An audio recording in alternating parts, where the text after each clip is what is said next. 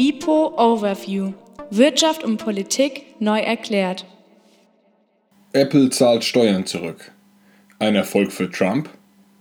Ein Artikel von Jan-Simon Becker. Mit der Ankündigung, in den nächsten fünf Jahren die stattliche Summe von 350 Milliarden Dollar in den USA ausgeben zu wollen, sorgte der Technologiekonzern Apple Ende letzter Woche für weltweites Aufsehen. Unter anderem möchte das Unternehmen in neue Standorte investieren und immerhin 20.000 neue Arbeitsplätze schaffen.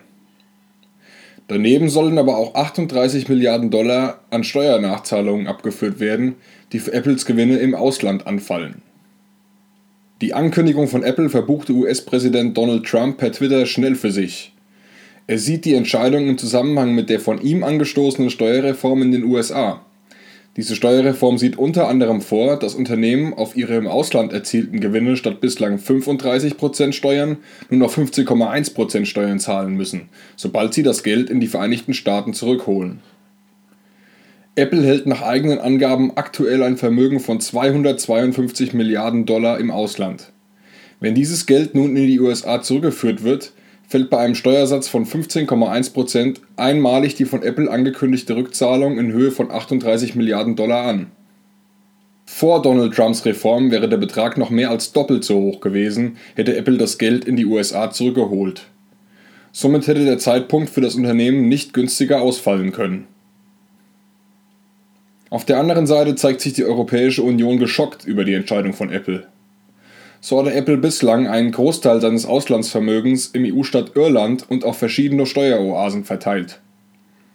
Irland verlangt seinerseits nur sehr geringe Steuern für die Erträge von Unternehmen und wurde aufgrund dieser Tatsache sogar von der EU-Kommission dazu angehalten, nachträglich 13 Milliarden Dollar Steuern von Apple zurückzufordern. Bislang ist dieses Geld aber noch nicht bezahlt worden.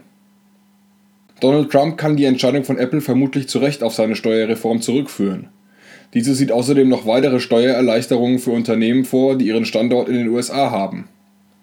Einer Schätzung des Haushaltsbüros im amerikanischen Kongress zufolge wird allerdings durch die Steuerreform die US-amerikanische Staatsverschuldung innerhalb von zehn Jahren zusätzlich um eine Billion Dollar ansteigen. Doch die Republikanische Partei, der Donald Trump angehört, argumentiert damit, dass die Steuerreform das Wirtschaftswachstum in den USA so stark ankurbele, dass die Steuerausfälle ausgeglichen würden. Tatsächlich ist ein stärkeres Wirtschaftswachstum durch die Steuerreform grundsätzlich möglich. Wenn die Wirtschaft wächst, machen Unternehmen tendenziell höhere Gewinne und führen entsprechend mehr Steuern ab. Dies könnte einen Teil der Steuerausfälle ausgleichen, die aufgrund der niedrigeren Steuersätze entstehen. Es ist aber aktuell noch völlig unklar, wie stark der Effekt der Steuerreform auf das Wirtschaftswachstum sein wird. Ein zweiter möglicher Grund dafür, dass die Staatsverschuldung nicht in diesem Maße zunehmen muss, ist die sogenannte Laffer-Kurve. Angeblich soll der amerikanische Wirtschaftswissenschaftler Arthur B. Laffer diese Kurve in einem Restaurant auf eine Serviette gezeichnet haben, um amerikanischen Politikern zu erklären, dass niedrigere Steuersätze zu mehr Steuereinnahmen führen können. Die Begründung für diesen Zusammenhang ist, dass Unternehmen oder Privatpersonen ab einer bestimmten Höhe der Steuern das Interesse daran verlieren, mehr Einkommen zu erwirtschaften, auf das dann die Steuern anfallen. Werden die Steuersätze gesenkt, wären die Leute dagegen wieder motiviert, mehr Geld zu verdienen und damit auch zu versteuern.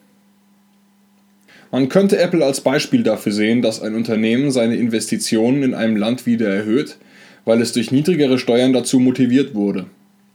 Als Beispiel für die Laffer-Kurve wäre der Fall von Apple also potenziell geeignet. Das sagt allerdings noch nichts über den Gesamteffekt aus, da es noch unzählige weitere amerikanische Unternehmen gibt, die möglicherweise in gar keiner Weise auf die Steuerreform reagieren werden. Aus globaler und auch aus europäischer Sicht kann man Donald Trumps Steuerreform nicht unbedingt als Erfolg bewerten. Wie wir in unserem Artikel über die Paradise Papers anhand einer Grafik gezeigt haben, sinken die Steuersätze für Unternehmen seit dem Jahr 2000 weltweit. Gleichzeitig konnten die privaten Haushalte nicht profitieren und zahlen annähernd dieselben Steuersätze wie damals. Die US-amerikanische Steuerreform ist ein weiterer Schritt in diese Richtung und erzeugt Druck auf andere Länder, ihre Steuern für Unternehmen ebenfalls weiter zu senken. Stichwort Steuerwettbewerb.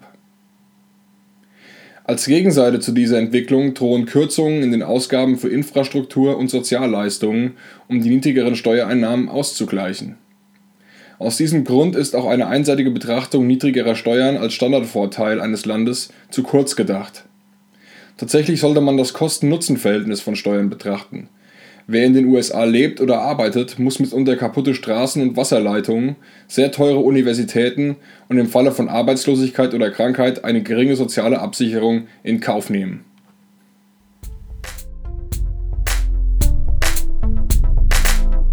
WIPO Overview Wirtschaft und Politik neu erklärt.